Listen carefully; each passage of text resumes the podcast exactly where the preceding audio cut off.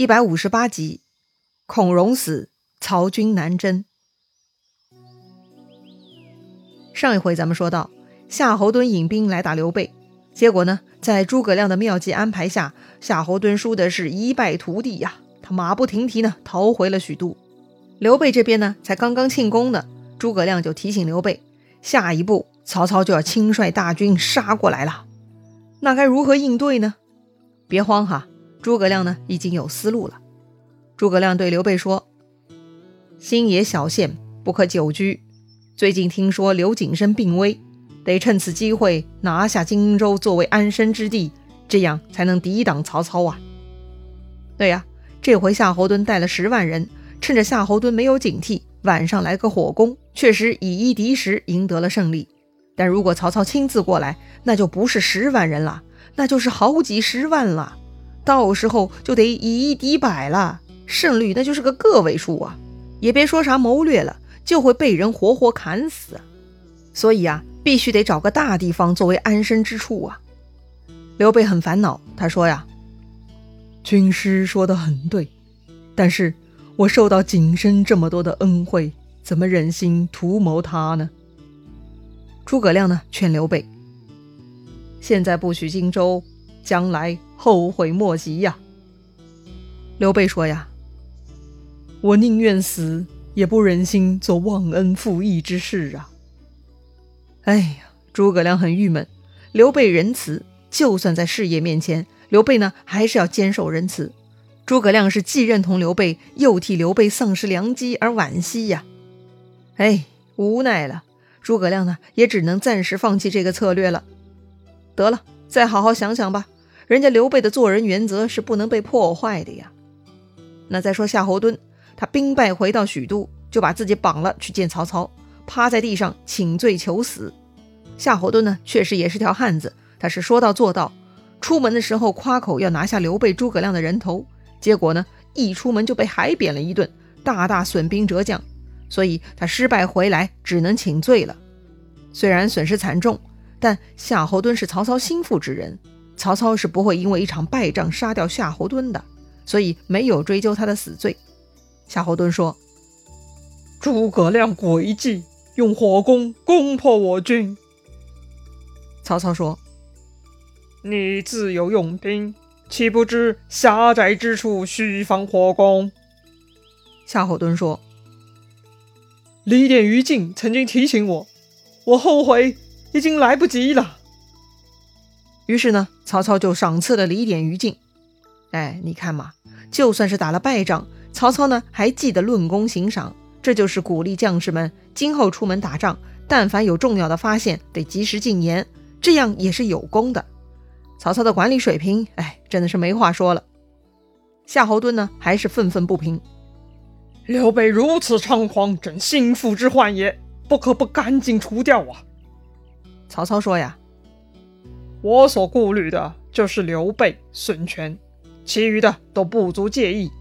这回要趁此机会扫平江南。”于是呢，曹操传令起兵五十万，令曹仁、曹洪为第一队，张辽、张合为第二队，夏侯渊、夏侯惇为第三队，于禁、李典为第四队。曹操亲自带领剩下的所有将领为第五队，每队各带兵十万。再派许褚为折冲将军，带兵三千作为先锋，选定建安十三年秋七月丙午日要向南方出师。这个时候，太中大夫孔融过来劝谏了。孔融嘛，就是之前的北海太守孔融了，曾经被黄巾军袭击的时候向刘备求救的那位孔融。他对曹操说：“刘备、刘表都是汉室宗亲，不可轻易讨伐。孙权占据六郡。”又有大将之险阻，也不容易拿下。这回丞相兴无义之师，恐失天下之望啊！孔融的意思是啊，这个刘备、刘表是汉室宗亲，讨伐他们是不符合道义的。另外，孙权占尽地理位置优势，实力又强大，打他也很困难。所以曹操这回兴兵，那就是没有道义的。曹操很火大，骂退孔融。刘备、刘表、孙权都是逆臣，怎么可以不讨伐？曹操下令：如果还有人敢劝谏，必斩！孔融呢，这就被赶出了丞相府。他呀，仰天长叹：“一不仁罚罪人，怎么会不败呢？”这里说的罪人呢，不是犯罪之人哈，而是罪罪仁义的意思。孔融想说的是，曹操呢，罪罪不仁义；刘备呢，他们是罪罪仁义。所以啊，这次曹操讨伐刘备一定会失败的。孔融这话呢，是走出丞相府说的。但是呢，却被人听到了，报告给了当时的御史大夫西律。这个西律也是郑玄的弟子，算起来也是挺有水平的哈。但是西律跟孔融有仇，孔融呢又瞧不上他，经常言语侮辱、轻慢西律，所以啊，西律一直怀恨在心。这回啊，他得知孔融居然说出这种诋毁丞相的话，赶紧呢就跑去报告曹操了，还添油加醋啊，他说。孔融平日里常常侮辱丞相，有个祢衡要好。祢衡说孔融是仲尼不死，孔融赞祢衡是颜回复生。前者祢衡侮辱丞相，那都是孔融指使的呀。哎，这个西律说的仲尼不死，颜回不生呢，意思就是祢衡夸赞孔融的造诣很高，就等于是孔子在世啊。而孔融夸赞祢衡水平很高呢，就像颜回复生一样。西律这样说的目的呢，就是想说孔融祢衡关系啊好得很。曹操被西律挑唆呀，直接就暴怒了，他就下令廷尉逮捕孔融。孔融呢有两个儿子，当时都还小。这天啊，他们在家对坐下棋，下面的人来报告，说是你父亲已经被廷尉抓走，要被斩了。两位公子还是赶紧躲一躲吧。这俩孩子呢，却是很淡定哈，听到这个消息一点都没慌张，只是淡淡的说。破巢之下，安有完卵乎？话音未落呢，廷尉就来了，将孔融家这两个儿子也都给抓走了，全部给斩了。哦呦，这个曹操这回是来真的啦！他下手也太狠了吧！要说这次孔融也没犯什么罪呀，不就是说了几句不中听的话吗？但文字的力量呢，有时比盗窃杀人更大呀。当年陈琳一篇讨曹檄文，把这个曹操骂了个透。后来曹操也赦免了陈琳。那为什么曹操这回对孔融要痛下杀手呢？那个西律的挑唆呢，是一方面哈，让曹操新仇旧恨一起想起来了，把之前祢衡的罪全部转移到了孔融身上。另一方面，孔融与陈琳不同，陈琳当年是袁绍的人，那时候骂曹操，曹操是可以不计较的。但如今孔融呢，是在曹操这一方。所以曹操是万万不能容忍自己这一方的人骂自己的。还有一个原因，早前曹操为了招贤纳士，经常表演，假装自己呀胸怀天下，海纳百川，对各种人呢都很包容，显得很大度。目的呢还是为了赢得更多人才的投奔。但如今的曹操不同了，他地位稳固，成了全天下最显赫的势力，很多人投奔巴结曹操都还来不及呢。曹操呢也不必要像从前那么装腔作势了。这就是此一时彼一时啊，所以呢，说到这儿，咱们就可以理解了。说话很讨人嫌的孔融呢，最终还是死在自己嘴上啊。当时曹操斩杀孔融父子，下令曝尸市集，有一个叫芷席的人呐，伏尸大哭。曹操听说，居然有人敢哭孔融，同情孔融，那就是跟自己作对呀。所以曹操大怒，又想杀掉这个哭尸的芷席，但荀彧过来说话了。他认识芷席，荀彧说呀：“我听说芷席常常劝谏孔融，说公太过刚直，此乃取祸之道。所以如今孔融死了，芷席来哭，说明芷席是道义之人，不可杀呀。”曹操听荀彧这么说呢，才改变了主意，下令为孔融父子收尸安葬。好了，孔融父子之死呢，就当是为曹军出征祭旗了。曹操传令。五队军马依次启程，就留下荀彧留守许昌了。啊，讨论了这么久的曹操大兵终于杀过来了。那南方各位代表应该如何应对呢？首先，刘表已经病入膏肓了。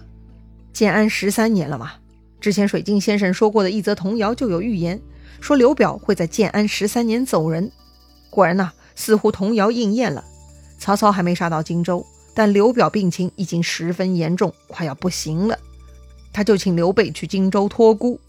刘表对刘备说：“我已病入膏肓，撑不了多久就要死了，所以要托孤于先帝呀。我的儿子们无才，恐怕不能继承父业。我死之后，先帝可自领荆州。哎，这话呀，跟当年陶谦临死转让徐州有些像哈，但其实呢又不一样。陶谦是一心一意让位给刘备的，但刘表呢并非如此，他呢自然是想传位给亲儿子的。但如果刘备也对荆州野心勃勃，那刘表也只能跟刘备好好沟通协商，保住全家了。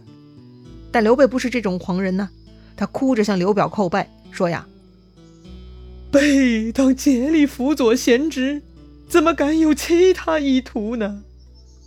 啊，既然刘备愿意辅佐自己的儿子。刘表呢也可以放心了。这个时候，探马回报说是曹操亲自统帅大兵杀过来了。哎呀，大事不妙啊！刘备呢赶紧辞别刘表，连夜赶回新野，准备抗曹事宜。